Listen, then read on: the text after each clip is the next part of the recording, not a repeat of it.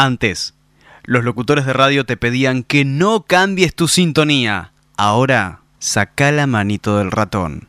www.tunnel57.com.ar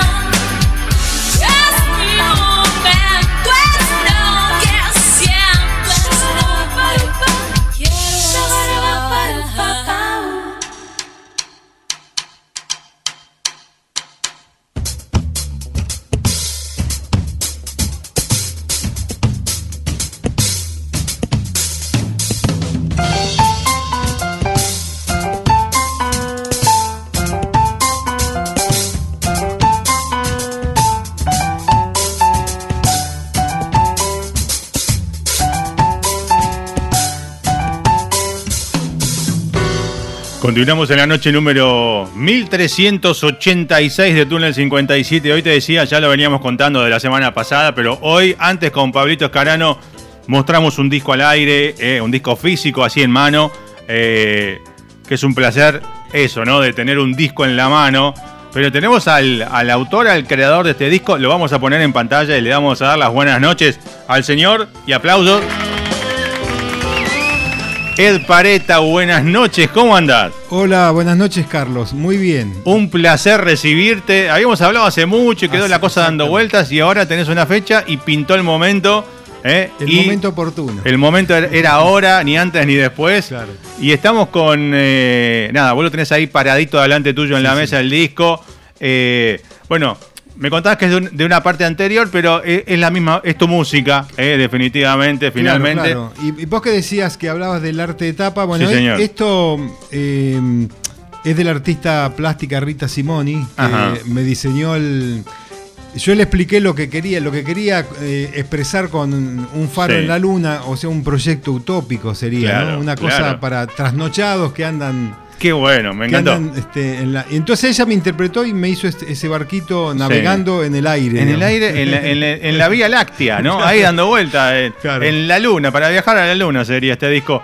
Eh, que aparte suena tremendo, eh, lo venimos escuchando, ya lo venía escuchando yo, digamos, fuera del aire, ¿no? En, Spotify y todas las redes donde anda dando vueltas. Pero ahora, ¿no? Y lo tengo que poner en cámara de vuelta. Me voy a apuntar a mí ahora, eh, con mi cámara. Eh, acá, esto, esta es la que garpa, muchachos. eh. Tener esto. eh, ustedes saben que yo soy un enfermo de los discos. Ya Ed acaba de, de chusmear ahí, le mostré un poquito mi, mi, mi vicio. Que entre todo es sano, pero es carísimo. carísimo. Y cuesta, pero nada, uno tiene ese placer de la música.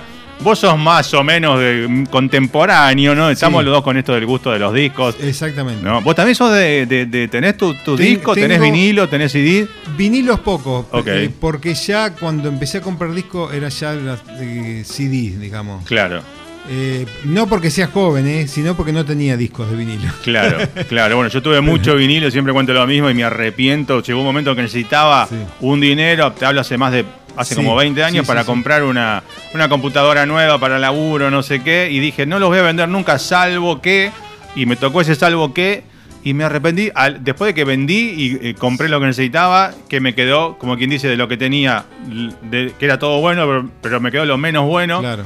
Seguí vendiendo y dije, ¿para qué quedarme con esto si lo mejor se me- Lo único que me guardé, eh, por mi fanatismo, los únicos vinilos que me guardé son los vinilos de Prince. Ah. Que soy fanático de Prince, amante de la música de Prince. Eso me lo guardé. Todo lo demás voló. Y lo fue liquidando y liquidando y liquidé y liquidé. Pero ahora los CD sí, eso, sí, sí, sí. por más que me, algunos digan, che, vendelo. No, no lo vamos a vender nunca. me van a enter quiero que me entierren con todos los CD que tengo acá. acá atrás. Bueno, pero nada, lo importante es hablar hoy de, de Ed Pareta. Eh, yo tengo ahí un poco una, una gacetilla, una historia, pero quiero que la cuentes vos porque. eh, ¿Cuántos años con la música? Mirá, eh, a ver, yo empecé a tocar en una, en una orquesta de bailes en mi pueblo, que era el Lincoln, provincia de Buenos Aires. Sí. Y me acuerdo que estaba cursando el secundario. O sea que yo a los 17 años. Wow. Pero antes de eso, yo ya integraba una banda, una bandita que salíamos en los corsos, que allá son muy lindos. Claro.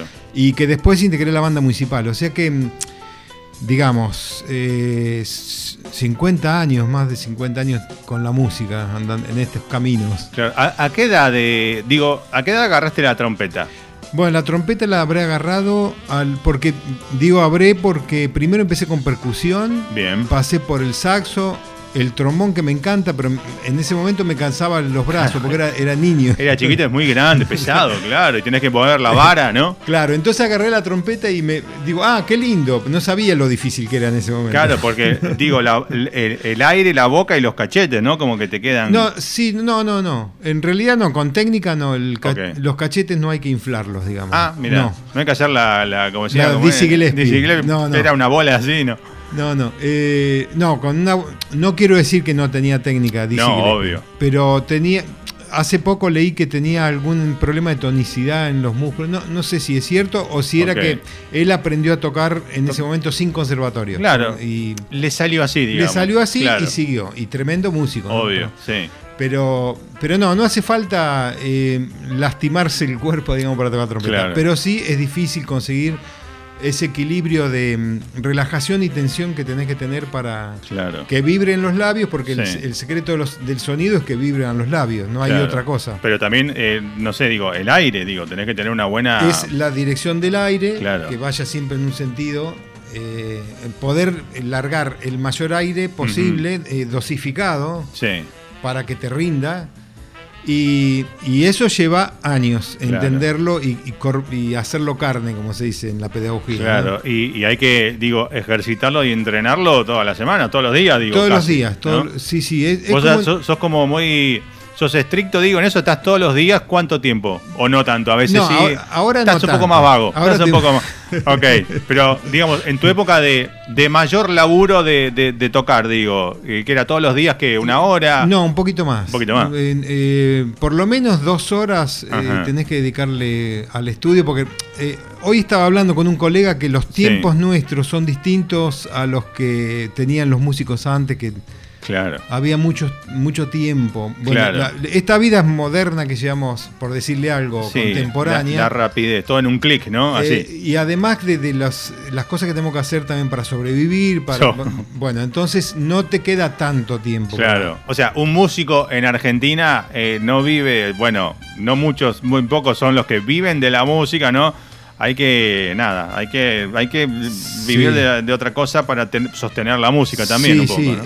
eh, o sea, se puede vivir, pero eh, justamente eso lo estuvimos hablando también. Ha- Claro. Hay circuitos que se perdieron de música en sí, vivo. uf, sí, Eh, por ejemplo, le- lo- a- antes había mucho, eh, había un rubro que era fiestas privadas, o sea que Claro. se llamaba, ¿no? sí, eso sigue existiendo, pero hace un tiempo eh, esas fiestas contratan gente que por ahí está en la tele. o sea, claro. se- Y también que la música mutó un poco, cambió Eh, y la claro. gente en los eventos, eh, antes era uno más pre-eventero, por así decirlo, sí, ¿no? sí, sí, sí, sí. Eh, y tu música daba para muchas cosas por ahí más este sin desmerecer, más high society, más así como, ¿no? Es como otro Sí, nivel, sí, ¿no? De tu- sí, ponele, y, sí. y ahora buscan otra cosa por ahí, ¿no? Otros géneros Claro. más populares, Sí, ¿no? sí, sí, sí. Eh, pero bueno, siempre está, digo, y, y nosotros nos encontramos con tu disco, ¿no? Y tenemos nuestro espacio que traemos la música que nos gusta, ¿no? La que se escucha, claro, ¿no? claro, claro. Eh, por eso estás hoy acá y el disco nos encantó. Buenísimo. Eh, lo que sí, a mí yo siempre digo, ¿no? Eh, a mí me gustan los discos más largos, digo, cinco temas y me quedo con ganas de más. Así que en cualquier, cualquier momento estamos por grabar Te, vamos, con- te iba a decir, te vamos a pedir más. Con esta nueva formación de cuarteto, lo que pasa es que en el medio me agarró la pandemia. No, nos agarró. Todos. Acá, sí. No, no, Pero no te cuento. Sí, sí, tengo eh, material para grabar que todavía no grabé. Y en un momento, eh, yo te contaba, o sea, Sí. eh, como tengo composiciones con letra, que me animé a hacer letras, pero era una onda más eh, folclórica. Ajá, Entonces sí. yo eh, medio que cindí los dos proyectos, uno Claro. que sea más ya fusión y el otro un poco más donde yo ahí vuelco mis inquietudes de, de letrista, Claro. Que me costó mucho también no, no tirarlo ahí. La letra, digo, para cantar la voz o para No, invitar no, a no, algún. no, tenían, en ese momento teníamos una cantante. Bien. Eh, sí. No, no, yo no canto lindo. Yo, yo, yo no canto, Yo ni no lindo, canto, yo ¿no? canto. Bueno, yo no, bueno, yo canté en un par de coros, pero hace mucho, allá lejos. Eh, pero está bueno, digo, ¿no? Eh, esto de que sí, ¿no? Por ahí tener varios proyectos y despuntar tus vicios, digo, bueno, hablas de Sí. folclore, hablas de jazz. ¿Qué otro género te, por más que no, lo, no sea lo que toques, te gusta, digo a vos? Bueno, eh, me gusta todo, la- o sea, de todo, pero, por ejemplo, la música latina me gusta, salsa me gusta. Bien. lo- eh, hace poco me compré el libro de Padura, que el- Los rostros de la salsa, porque había- y ahí hace como un compendio de todos los músicos que- Claro. que, que en algún momento estaban en Nueva York o en, en La Claro. Habana o, o en Puerto Rico. Sí. De- bueno, todo, esa, todo esa, eh, ese rubro me, me gusta. El folclore me gusta porque siempre cuento esto, pero el público se renueva. Claro. Que cuando era chiquito, mis viejos tenían un boliche donde se tocaba música folclórica. Mira. Y yo eh, mamé eso, lo primero que mamé fue eso.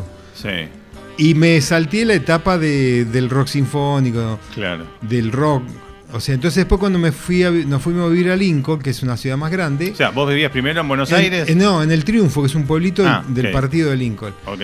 Cuando me voy a Lincoln, ya el- mis compañeros del secundario ya estaban todos con rock sinfónico. todo, y yo- Claro. y, yo, digo, no, a mí Y me vos el llegaste con el folclore. Era, era una rara avis. Eras el raro del grupo, claro. Está buenísimo eso, sí.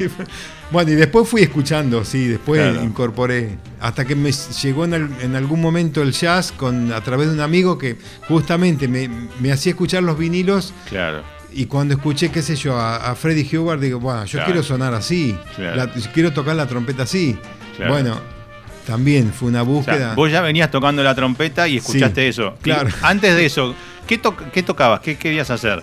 Mira, yo teníamos, digamos, la referencia que teníamos del jazz en ese momento era Louis Armstrong, porque Claro. era eh, que no estaba mal, pero digo, pero era la única. Claro, era lo más, en aquella época, por decirlo ahora, mainstream de aquella Exactamente. época, ¿no? Sí. Pero cuando mi amigo me hizo escuchar esto Claro. que yo ni sospechaba que, que había otra que- cosa, no, claro.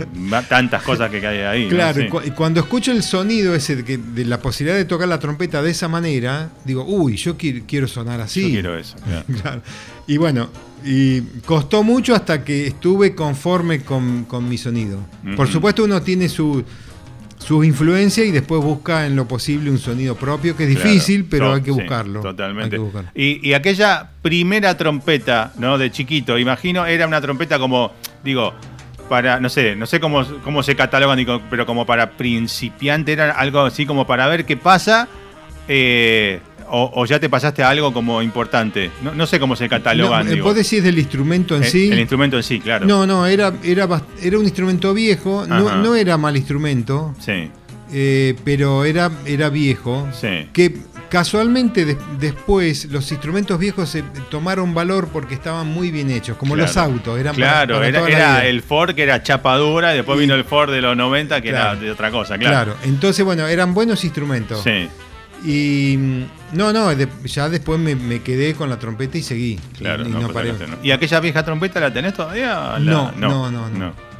No, porque la primera que me pude comprar era una trompeta brasileña que, de Gueri- Gueril o Gueril, que en ese momento venían malas. Ajá. Eh, pero después eh, creo que hicieron alguna, viste cómo son las empresas que hacen fusiones con empresas alemanas, Claro. ¿sí? después sacaron una línea muy buena de trompetas. Trompeta poco. brasilera, nunca me hubiese imaginado una trompeta Sí, brasilera. sí, Por ahí me imaginaba algo de percusión, un, no, No, no. sé, algo. Pero. Eh, no sé ahora cómo estará en el mercado, porque no, no sigo, pero sí mejoraron, sacaron una línea Ajá. muy buena, digamos.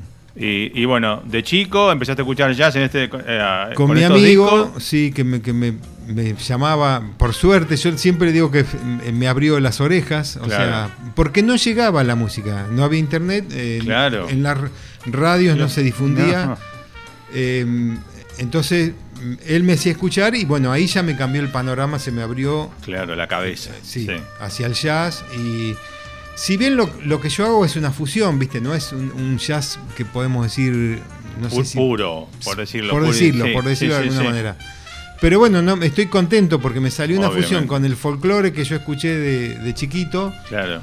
y con algunas cosas que, por ejemplo, la improvisación la seguimos manteniendo en los Claro, shows. claro. Porque nos gusta. Eso en el jazz siempre está, sí. Está Que- y nos sigue, nos divierte y ¿Cuál, cuál fue, digo, en la improvisación, el tema más largo en vivo? Digo, porque uno imagina, por ahí- por ahí- acá los temas duran 6 minutos, 5, 6, 8. En vivo, ¿qué pueden llegar? ¿A 10, 12 minutos, 15? ¿Cuál es lo más largo que salió ahí en vivo? Sí, pu- pueden durar 12. Cuando hacemos eh, solos los tres y- Sí. o los cuatro, porque el baterista también es un excelente. Ahora los voy a nombrar Sí, después. sí, ahora vamos a hablar de todo, sí, sí, sí. Eh, por ahí pueden durar. Si nos copamos, Claro, este, claro, por ahí nos miramos y dice, en este no, En no este tengo no. ganas. No. Claro. Entonces Hoy pasa. no, hoy no, hoy pasó, hoy hace frío. Hoy, hoy hace frío, ¿no? Aparte está bueno eso. E- Esta misma banda que va a estar tocando este fin de semana, ¿hace cuánto que están los cuatro juntos? Bueno, los cuatro hace muy poquito, porque Ajá. em- empecé con un trío. Sí. Porque la idea mía de- del grupo grande de siete personas, digo, no, tengo que, tengo que reducir personal. Es que en realidad también para, para mover también, ¿no? Y, y combinar horarios y todo No, con no, siete era- es como... era se- imposible. Se, complica. Era claro. imposible. Para colmo vivíamos bastante lejos, Sí. todos. Eh, entonces, quise reducir al mínimo y después digo, no, creo que la música esta requiere una percusión. Claro. Y entonces incorporamos el baterista, que es un excelente baterista que está en muchos proyectos también, pero... Eh, así que bueno, adaptamos esto que, que suenan más instrumentos a Sí. menos, pero eh, creo que se logró una riqueza distinta. Claro. Claro, a veces cosa. dicen ¿no? que menos es más a veces, ¿no? A Está veces, la, sí. la idea Sí, esa sí, que, sí, sí. que está bueno, ¿no? Seguro, sí, sí. Hablemos un poco de el Ed chiquito, digo, ¿no? Eh, cuando eh, agarraste la trompeta, hablemos un poco de tu, al- digo, tu background, digo, familia de músicos, sé que hay historia de, ¿no? También contá un poquito de, ¿hay algo de música en la familia? Un poco. Ujú. Eh, O sea, yo te- te- tenía un tío que era baterista, Ajá. que tocaba en una típica, lo cual era raro una formación de típica con batería en esa época. Sí. Me acuerdo que el bombo era de esos altos, Esos claro, sí. Eh, pero casi que yo no lo, no lo conocía a ese tío, lo, lo conocí poco, no fue una influencia directa. Yo creo que la- para mí lo que la influencia era... eh, mis viejos también eran cantineros, tenían la concesión de la cantina de un club. Ajá, y por ahí por ese club pasaban eh, músicos Claro. de pero de primer nivel. Yo tengo el recuerdo vago de haber escuchado a Julio Sosa un mes antes de que No. tuviera el accidente. Wow, Sí, sí, sí. Entonces, por ese club de pueblo de 2.000 habitantes pasaba Claro. eh, mucha música. claro, Yo creo que eso fue lo que, lo que me pegó. Claro. Y, y hay una anécdota muy, muy, Sí. muy divertida que era que yo me subía, había conseguido unas maracas Ajá. y me subía al escenario. Entonces, cuando era música tropical, me dejaban, qué lindo nene, todo. Cuando no, no pegaba, me, Claro. me echaban, Pero- este, diplomáticamente me echaban. Pero ibas bien con el ritmo, sí, sí. Bueno, cuando era tropical andaba bien, cuando Cuando era tango por ahí no. No, la maraca con el tango No. como que no, no da, ¿no? Y entonces, una de las personas que amablemente me echó es, este, Sí. fue mi profesor después de trompeta. Mira, mira qué bueno. De- en Lincoln, cuando, En Lincoln. cuando me mudé. ¿Y, y por qué? ¿Te- ¿Tenés el recuerdo de por qué elegiste trompeta de chiquito? O- No, porque, o sea, empecé con, con percusión, Claro, con eh, trombón, saxo y, y cuando agarré la trompeta me gustó. Y Claro. me- la única referencia que yo tenía que des- después ate cabos. Mi viejo escuchaba eh, rapidísimo el arrea. La rea, total. y, y la Rea tenía eh, la cortina esa que, que yo creo que la grabó la Fania, pero no estoy seguro. Ajá. Esa, que- eh, viste que era un, mo- un leitmotiv que lo hacía en ritmo de tango, en ritmo de chacarera. Ajá. El no, ritmo no tengo recuerdo del presente, pero, pero sí. Que, viste esa que decía ta ta pa pa pa pararara, pa, tarara. Sí, señor. Bueno, una banda de salsa impresionante. Claro. Yo creo que el, el escuchar eso todas las mañanas, Claro. digo, uy, qué, qué lindo que suena esa trompeta. esa, eh, Claro, te entró, claro, Y te entró por ahí. Yo estuve investigando por, por Sí. internet y creo que fue la Fania la que, la que Sí. grabó ese. La ese- Fania All Star, ¿no? Esa es tremenda, sí. Sí, sí. Y, y después la parte folclórica la grabó Alfredo Ábalos y el tango no me acuerdo quién fue el que, el que lo grabó. Pero bueno, o sea, y pasaba música de salsa la real. Claro. Le gustaba. Sí. Le gusta, va, pero en Sí, el, sí. el rapidísimo ese que duró no sé cuántos años al aire. No. bueno, mi viejo estaba clavado en la radio ahí Claro. y, y yo escuchaba esa música y creo que me pegó eso, ¿viste? Me empezó a gustar. Esos sonidos. Claro, y además, no hablando de, de cambios en la música y todo, la radio en aquellos años tenía otra presencia en las casas, no en todos lados. Era Sí, otra sí, cosa sí, la radio también. ¿no? Claro, claro. Sí. Y entonces, me, me- como sin querer, te van llegando esos sonidos, ¿viste? Che, qué lindo Claro. esto. Claro, aparte de, de chico era como que te educó el oído un poco también eso, ¿no? Claro, claro. Y des- bueno, y yo tenía. Un día cuando nos mudamos a Lincoln, Sí. eh, escucho una tarde, una tardecita, escucho una banda. Y Sí. digo, eh, yo tengo que ir a ver dónde es eso, ¿viste? Claro. Bueno, y era a dos cuadras de mi casa. Mirá. Y ahí fui a aprender, que ese fue el- mi profesor. el profe que contaba recién. Claro, entonces in- integrábamos una bandita juvenil que salían en los corsos, ¿viste? Ese Mirá. fue mi primer contacto. Qué tremendo. Bien. Y, tocábamos marchinias brasileñas, o sea. Claro. Y, y digo, aquel Ed chiquitito no imaginaba seguir toda la vida con ese instrumento No. pegado, ¿no? En la mano y en la, boca. no, no en, es- en ese momento no pensé que iba a seguir Claro. así, no, no.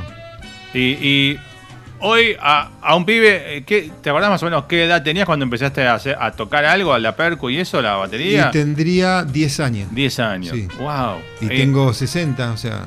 Wow, un Por camino, un camino largo. No, pero digo, hay, imagínate que, que vas, ves al Ed chiquito de aquella época, eh, un pibe de hoy, ¿no? Sí, Eh, ¿Qué le dirías? No, no aflojes porque va por ahí. que, digo, ¿qué le diría? ¿qué te, dio, digo, más allá del laburo, ¿no? De lo que es llevar adelante una carrera, pero eh, el placer que te da esto, ¿no? Es impagable. Sí, sí. le- no, bueno, le diría que siga, sí, como dijiste vos, que siga por este camino, que Claro. no, no me traicioné, digamos, en un punto, ¿no? O sea, Sí. eh, por ahí un. Viste cómo es todo. Uno se. Uy, si hubiera hecho aquello Claro. y si. Yo siempre digo que estaba. Eh, que estábamos hablando un poco hoy de, Sí. de la cuestión monetaria, comercial. También. Yo estuve ahí como en la cocina de proyectos que anduvieron muy bien. Claro. Y te pongo un ejemplo. Cuando, eh, cuando estaban haciendo la Versuit Bergarabat, Mira, en sí. ese momento yo estaba, tenía amigos ahí en común Sí. que les podría haber sido, che, me sumo. Claro. Pero yo no sabía que iba a ser un éxito. Claro, cuando, cuando tocaban ahí en, en Babilonia antes del primer disco. Cuando se estaban, estaban hablando de Ah, formar la banda, o sea, eh, y yo estaba ahí, era amigo del, del baterista y, Sí. y del bajista, y andaba ahí. Y un día me lo presentaron al Pelado Cordera. Y, Claro. Pero yo no sabía. eh, no me arrepiento tampoco, porque no Sí. yo no perseguí eh, llenarme de plata con esto. Claro. No, no era la idea, ¿viste? Pero, pero digo, me pasaron trenes exitosos, ¿viste? Claro, que Al- podías haberte subido. Me podría haber subido. Pero, pero ahora que estoy, digamos, que, que por lo menos logré tocar lo que yo quería, una Claro. síntesis de, de composición que no es fácil, ¿viste? Porque podría haber resultado un híbrido, ¿viste? ¿Qué sé yo? Sí. Hago ya fusión con folclore y puede ser un híbrido, ¿viste? Mm. Puede ser, alguien podría decir que es un híbrido. Y, pero hoy, hoy estoy contento con lo, ¿viste? con lo que hice. Sí, por ahí te subías, te subías a alguno de estos y por ahí estarías haciendo música, así Sí. por ahí ganando muy bien. Sí. Pero no estarías haciendo por ahí la música que realmente te llena, ¿no? Te gusta, Posiblemente, o- posiblemente. o Es, es una posibilidad. Sí. Eh, y, y bueno, o sea que metele pibe, por más que te digan que no. Metele pibe, eso le tu, tu familia, digo, te apoyaban, obviamente, porque si te, te- te compraron Hubo algún momento que te dijeron, pibe, anda, anda a estudiar otra cosa, ¿no? No, no, no, no, no, no, a, a ese nivel no. Bien. Pero estaba el, por aquellos años estaba el concepto bueno y qué vas a. Claro, ¿de qué vas a trabajar? ¿De qué vas a, qué vas a estudiar? Claro. Sí, sí. Estaba esa idea rondando, ¿viste? Claro. No, nunca me dijeron no. Sí. Y, y- y cuando me vine a Buenos Aires, que eran para estudiar y para seguir tocando música, eh, mi vieja me apoyó, o sea, Claro, bien. eh, mi viejo era un, un poco más parco, él no, no se metía mucho Claro. en, en la- en darme consejos de ese tipo, pero mi vieja sí me apoyó. Sí. Sí, Y- yo me me acuerdo siempre cuando se habla de este tema, digo, hablamos de esto de conseguirte una carrera, ¿no? Que, eh, tuve hace muchos años eh, un dúo de música peruana, Alejandro y María Laura, eh, que son bastante conocidas ya, Sí.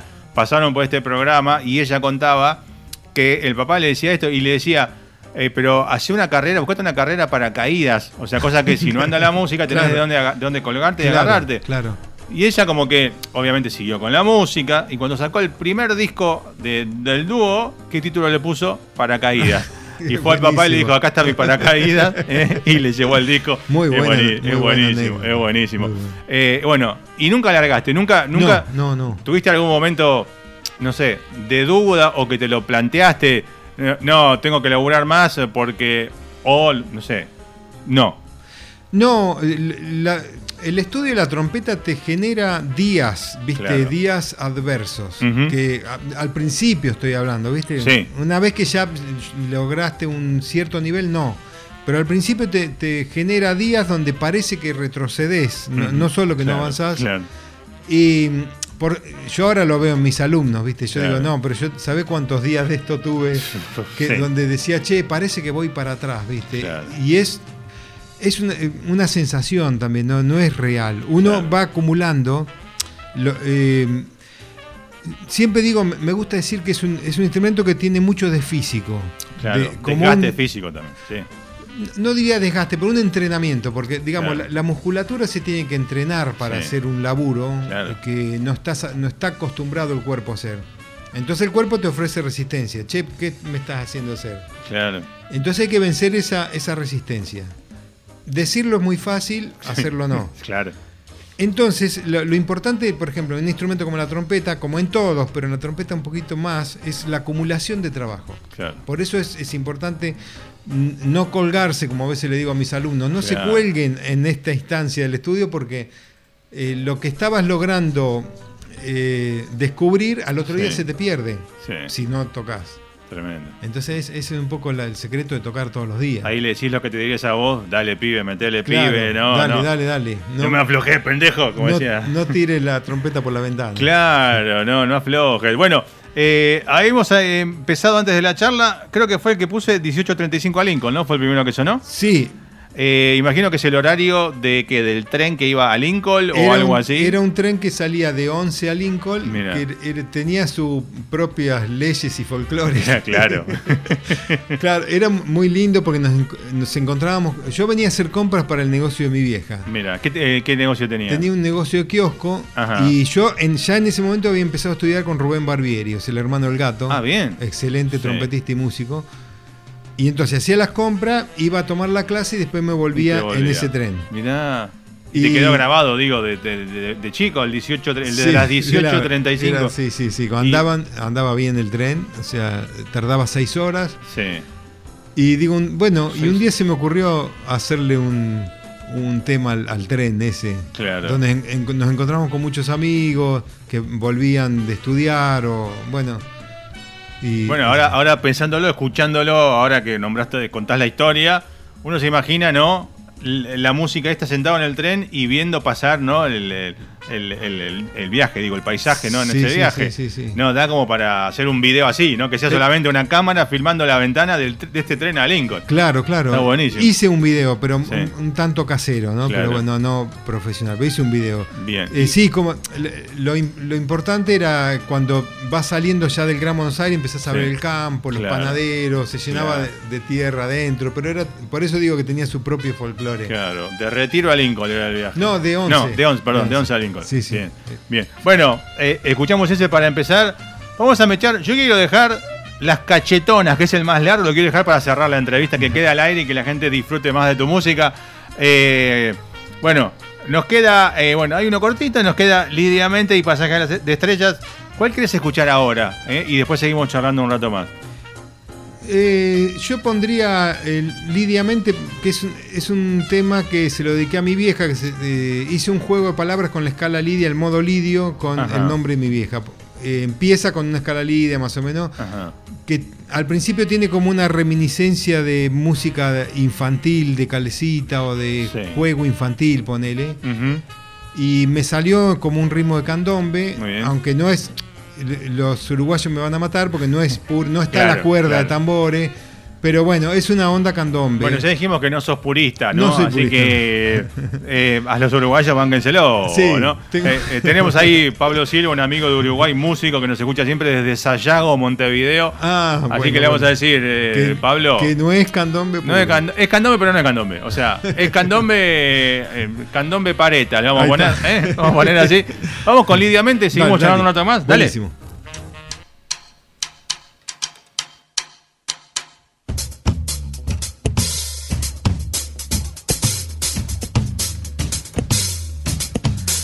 Quiero decir, las charlas continúan al aire, pero.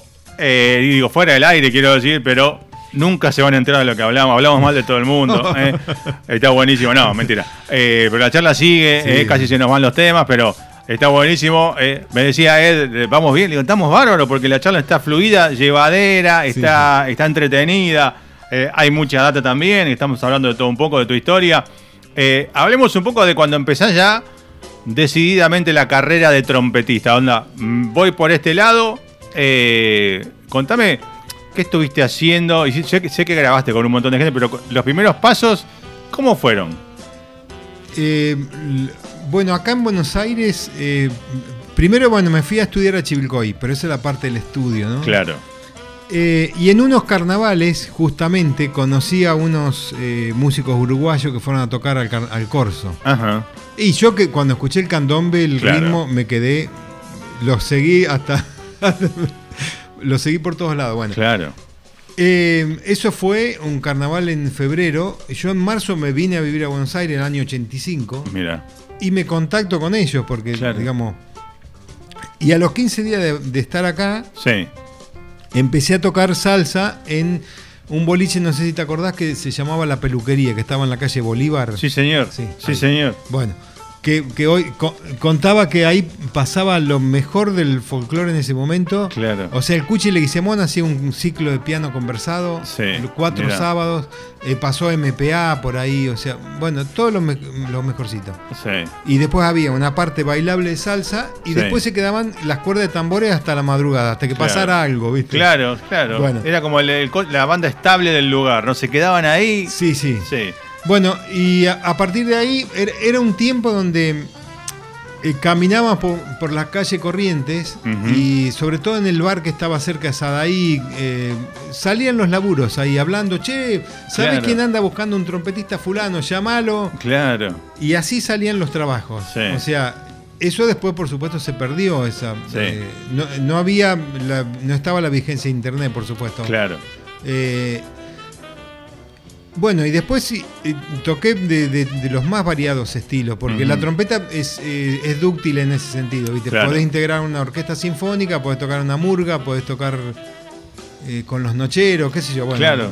cualquier cosa, sí, sí, sí. va, sí. va- va bien. Bueno, Rock, soul, hip hop, eh, Sí, sí. be- bueno, Claro. brasileño, lo que sea, sí. La trompeta entra bien en todos lados, eso está bueno. Claro, y entonces, bueno, trabajé con muchos eh, cantantes, músicos, Claro. grupos, este, de todos los estilos, música de fiesta, como te dije hoy. Claro. Eh, bueno, nada. eh, y después hasta, hasta que en un momento eh, tuve la inquietud de, che, ¿por qué no, no escribo algo?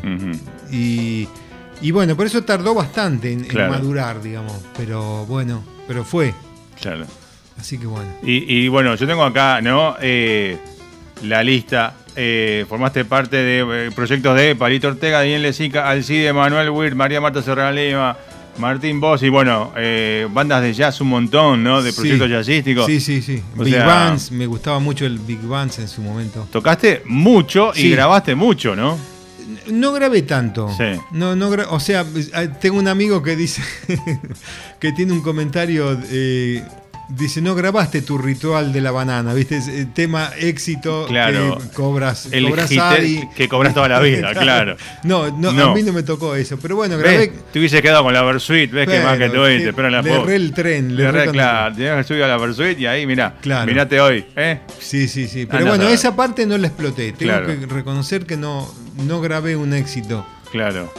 Sí, Este- pero ta- tal vez podrías grabar un éxito y serías esos famosos One Hit Wonder, un éxito y nunca más nada. No, no, claro. Vos claro. seguís haciendo la tuya. Sí, sí, sí, Por ahí sí. grabás un éxito. Y, y es eso, y te van a pedir siempre lo mismo, hasta estar 50 años tocando, ¡eh, tocate yesterday! ¿viste? No, y siempre lo mismo, ¿viste? Sí. Por ahí alguno se cansa de, de hacer Seguro. siempre lo mismo, pero eso lo debes al público también. Sí, sí, sí, sí. Pero por bueno. eso. Así que bueno, eh, sí, trabajé un, eh, bastante tiempo en lo que se llamó la bailanta en ese momento, Claro. o sea, el circuito, que era un circuito de trabajo realmente, porque Tremendo, sí. recorrimos todo el país. Aparte eran, ¿cuántos shows por noche metías? Bueno, los sábados eran seis shows por noche. Claro, era un laburo de aquellos, tremendo. Sí, sí, agotador. Sí, sí. Claro, pero estamos hablando de otra, otra, eh, otra época de la música también. Otra época, sí, sí, sí. Sí. ¿Cómo, cómo no? Uno, uno siento que vivió, bueno, vos lo viviste desde ahí tocando, yo desde el lado oyente, ¿no? De la música. Sí. ¿Cómo cambió mucho todo, no? Cambió todo, Sí, desde sí, la- sí. lo que es la música hasta la forma de promover. Y que hablábamos fuera del aire, ¿no? Que yo ahora mu- muestro de vuelta, ahora no estamos los dos en plano, muestro esto de vuelta, ¿no? Uno valora, e- yo valoro esto que es el disco. Encima, ah, quiero decir, vamos a regalar uno después, ¿eh? Vamos a hacer un sorteito en la página, de- en, el, en el Instagram. El que quiera este disco que está tremendo, ¿eh? cerradito, te lo vamos a hacer cerradito, para que lo abras vos, ¿eh? Lo que nos gusta, viste, a, lo- a Sí, lo- sí. a los enfermos los discos, como le digo yo. ¿No? Eh, hasta esto, y hablamos fuera del aire, muchos músicos que pasan por el programa también, de, de- de rock, etcétera. Saqué un disco nuevo, ¿dónde está? En Spotify. es una playlist de Sí, Spotify. claro. Un disco, saqué un disco es esto, Claro, muchachos. claro. Quiero decir una vez más. ¿No? Eh, y agradezco, de paso, agradecimiento Sí, sí. al aire, ¿no? Bien, vale, ahí lo tenés vos en la mesa, estás mostrándolo, eh, el abierto, eh, ahí está el disquito. Contame, este proyecto Faro en la Luna, eh, ¿de qué año es y quién grabó acá? Bueno, acá el- esto es del año 2017. Ujú. O sea, eso demuestra que no, gra- no grabé mucho. ¿Este es tu, tu único disco propio? Sí, por ahora sí. sí. Pero, pero tengo un montón de cosas sin grabar, ¿eh? Claro. Así que voy a. Bueno, acá grabó eh, Alfredo Arias en Vasco, Ujú. eh, Conce Suárez en percusión, Sí. eh, Sergio Burián en saxo tenor, eh, Sergio Gutiérrez en piano. a ver, no me quiero olvidar a nadie. Me faltaba. Batería Fernando Loperena. Loperena, Carlos Milkis, Milkis, en contrabajo. ah, sí, sí. A un tal Ed Pareta en trompeta y flugelhorn. ¿Eh? Bien. Este, y bueno, y el. Digamos, estos temas lo- ahora los reduje, los adapté para cuarteto. claro. Y como te decía, no sé si te lo decía fuera del aire, logré una sonoridad también interesante. Claro. Y mm, con más participación de solos, más interacción entre. O sea, más química porque somos menos. Claro. Y requiere más como compromiso en el, en el tema, ¿viste? Más, más Total. atención. Así que bien, contento. Bien. Eh, y, y se viene ahora, ¿no? La presentación Claro. sería un poco presentar material lo de este disco y qué más. Y lo que vamos a grabar, que son. Bien, ah, bueno. Sí, sí. Bien. Son que bueno, no te las puedo mostrar porque no No, te- no, tengo no, disco. no. Aparte no vamos a spoilear el show de, de esta semana, ¿no? Pero son composiciones de este estilo. Sí. Lo único que tengo, tengo, digo, compuse una balada de jazz que Ajá. es lo más eh, jazzero, eh, puro, Sí. Que tiene toda una historia ese tema también porque mm, era, bueno, no sé si contarla porque... Si no, si no Mancana, contala. No, no, era... el- la, la cuestión es así, en mi primer tiempo en Buenos Aires viví en muchas pensiones. Claro. Y en el conservatorio Manuel de Falla en ese momento Sí. me hice amiga de una estudiante que era de, de violín, que era de, de origen japonés. Pero le decíamos la china, le La decían China. la china. La. China, claro. Bueno, y, y entonces eh, con su novio, que era, era también músico, a Sí. los dos le decíamos los chinos. Claro. Entonces en un momento se fueron a, a probar suerte a Europa. Sí. Y me ofrecieron alquilar el departamento de ellos Bien. en Villa del Parque, que para mí, veniendo de las pensiones frías y todo, era lujo asiático. Era, claro, era tu mansión, era un penthouse, claro. Bueno, entonces no le fue bien y a los cuatro meses volvieron. Entonces Y digo, te tuviste "Uh, que ir". a la pensión otra vez, pensé, No. ¿no? Y entonces compuse, agarré la trompeta, pero fue así, bastante, Sí. como te estoy contando. Y, y es una balada bastante melancólica porque Ajá. volví a la fría pensión. Claro, era tu, tu camino cabeza Ese- gacha, de- claro. yendo del depto a la Sí, pensión sí, sí. otra vez. Así que esa fue el- eso es lo más este, puro en el sentido de estilo que tengo. Claro, ¿y cómo, cómo se llama esa ca- ¿Tiene Los nombre? chinos, el regreso de. Los chinos del regreso de buenísimo.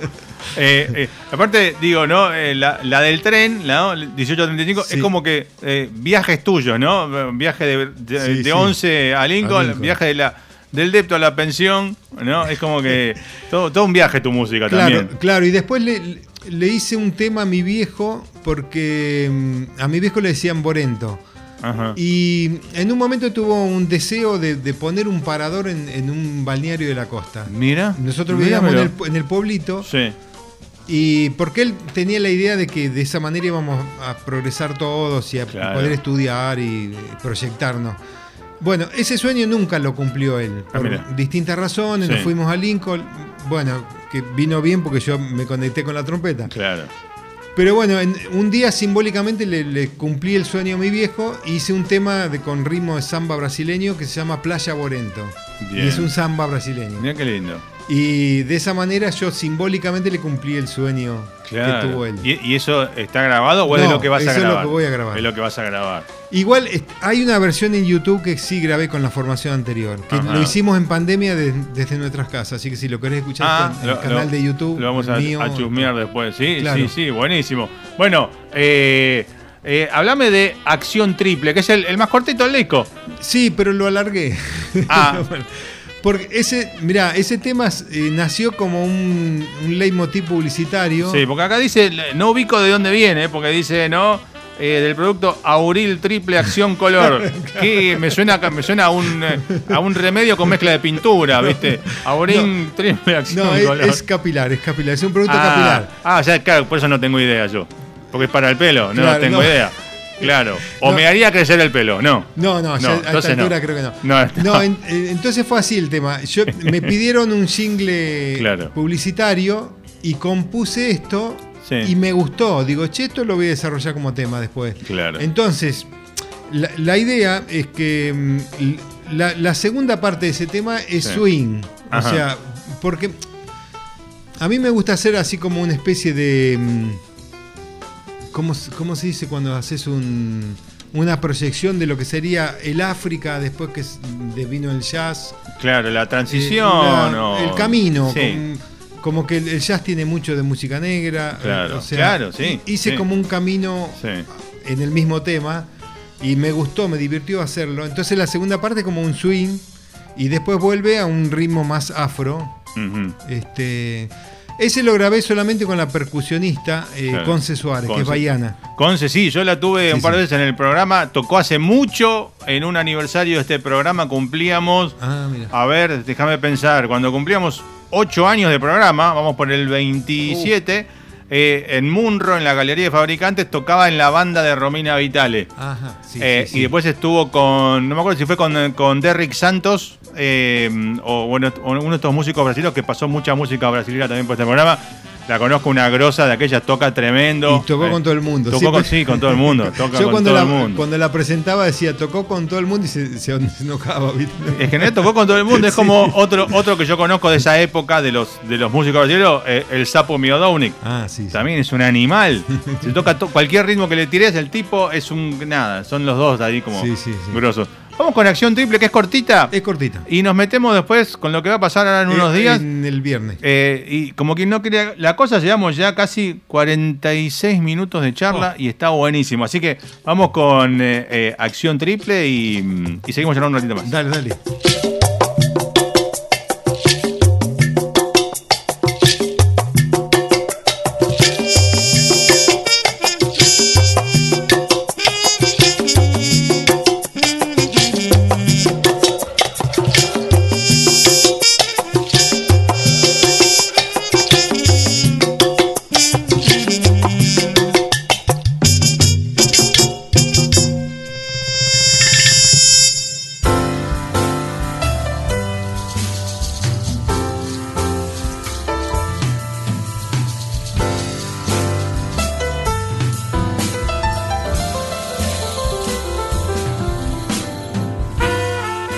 Faltaba poner esta de cortina un poquito.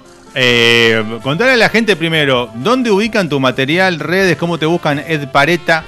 Eh, sí, eh, este disco lo pueden encontrar también como Proyecto Faro en la Luna o Ed Pareta también. En mi canal de YouTube, que es Ed Pareta, Sí, eh, también está en YouTube este disco. sí. Eh, y después, ¿qué más? No tengo más. Eh, el disco físico, si me lo quieren Sí. comprar, mm, en las redes me lo pueden pedir. Y, y en el show este, este viernes seguramente va a estar a la venta. Sí, sí, sí. Eh. Eh, bueno, ¿querés que hable del viernes o no? Obviamente vamos a hablar del viernes. Viniste acá para eso. Todo esto fue como la previa para entrar en calor y hemos entrado en calor cuarenta y pico de minutos. Creo Claro. que ya entramos en calor. Sí. Es momento de hablar primero, ¿dónde? Bueno, esto va a ser en Circe. Tremendo lugar, Fábrica de sí. arte, muy lindo lugar, muy cálido. Eh, eh, porque, digamos, yo quería, después de la pandemia, me- es lo primero que hago. Lo primero, claro. y porque estuve trabajando con el cuarteto, eh, se me llevó un tiempo, y quería volver a ese lugar porque Lindo sonido. Sí, sí. Eh, entonces, eh, va a ser el viernes 24, 20 horas. Eh, las est- entradas están en venta o en la- el sitio de Circe o en Passline. Tenés que buscar el, el evento. Sí, El Pareta Cuarteto.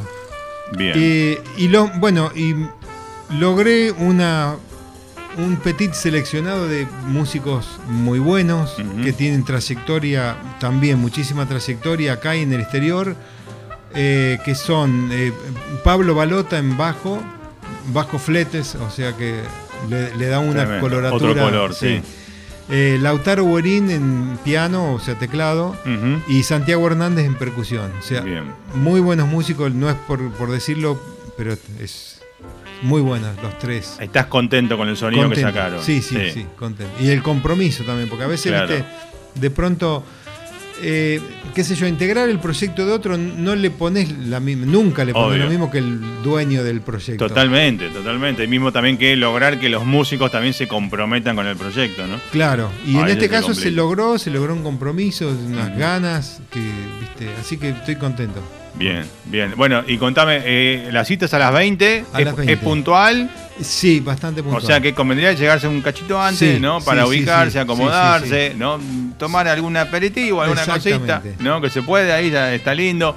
Eh, y, y ¿qué vas a recorrer? Obviamente, no sé, las 5 de acá y cuánta, cuántos Y- temas aprox. Y son otros tantos. Sí. de- hay un tema que se llama Maíz, que, que un poco se lo dediqué a la, a la búsqueda de los indios mixtecos o del centro de México, en, en la búsqueda de lo que hoy conocemos como el maíz. Sí, Un día escuché esa- la historia mm, en el programa de Quique Pessoa, la hija lo- lo que vive en México, hizo una historia que me conmovió.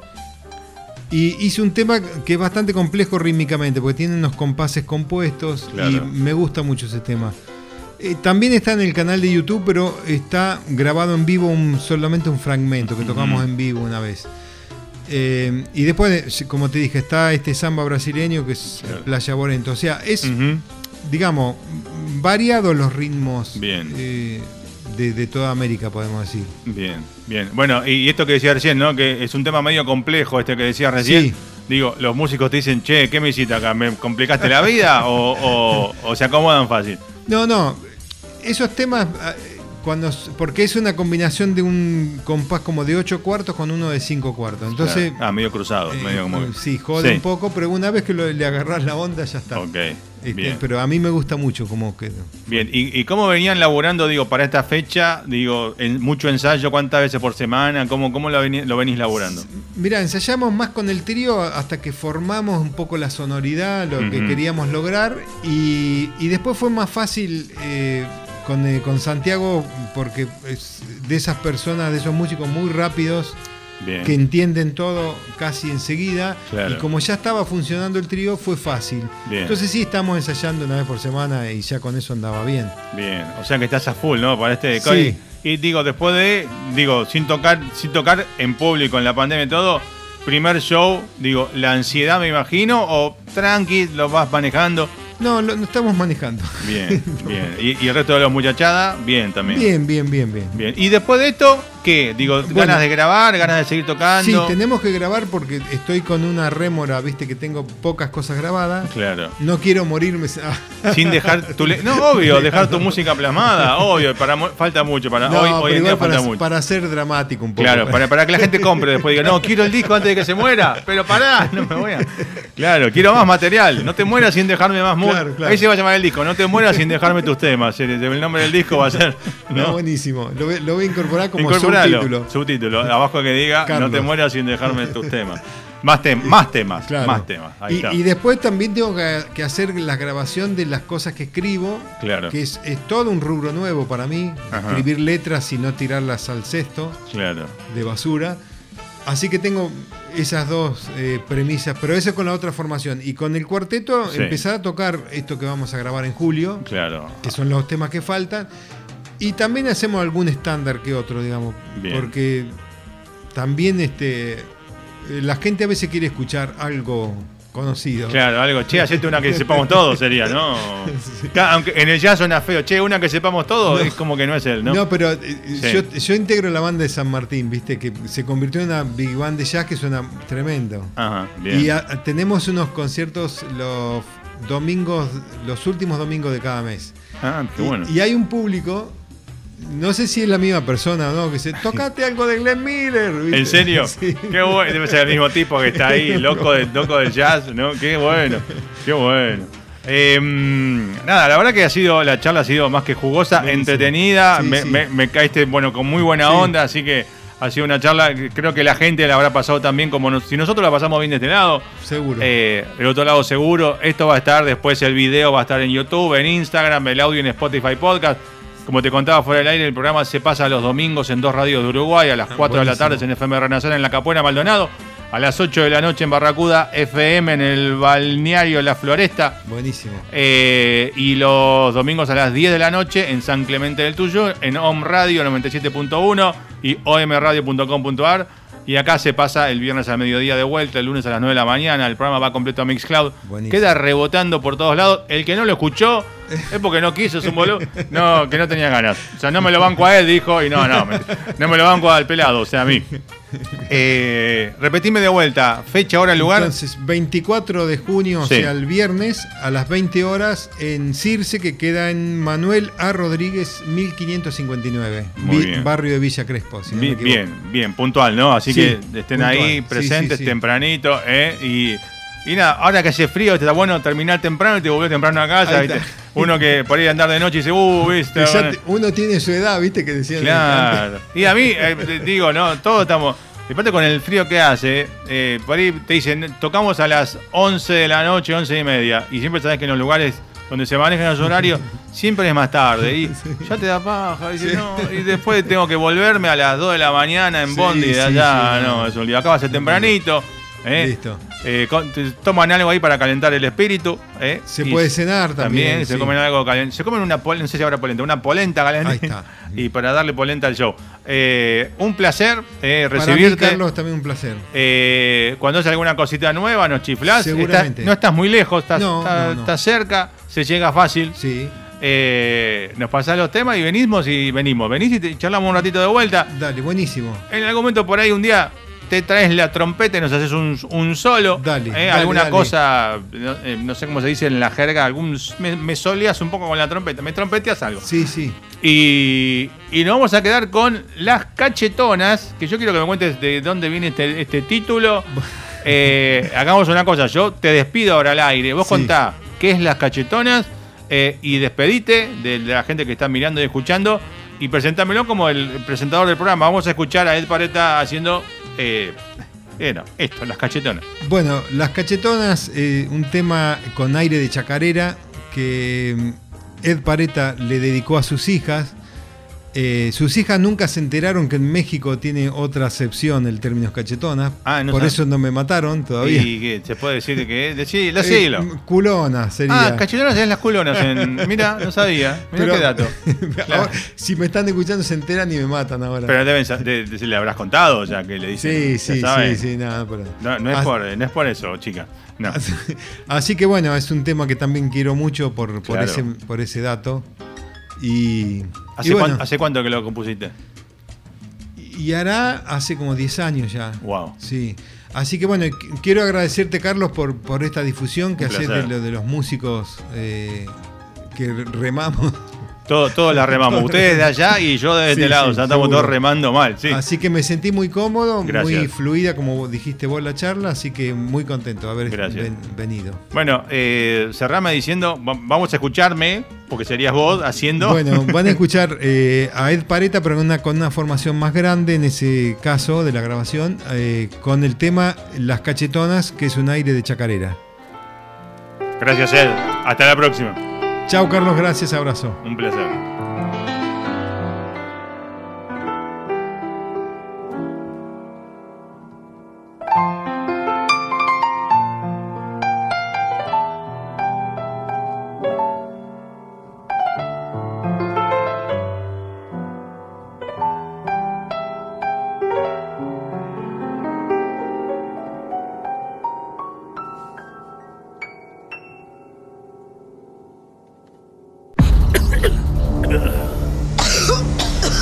Transmisión está aumentando. Podríamos tener una pandemia mortal en las manos. Tenemos que romper la cadena de infección inmediatamente. Tenemos que cerrar emergencias. No hemos encontrado la conexión entre los infectados. No puedes controlarla. Nos dirigimos directo al desastre. Estás escuchando la vigésimo sexta temporada de Túnel 57. Eso fue algo brillante.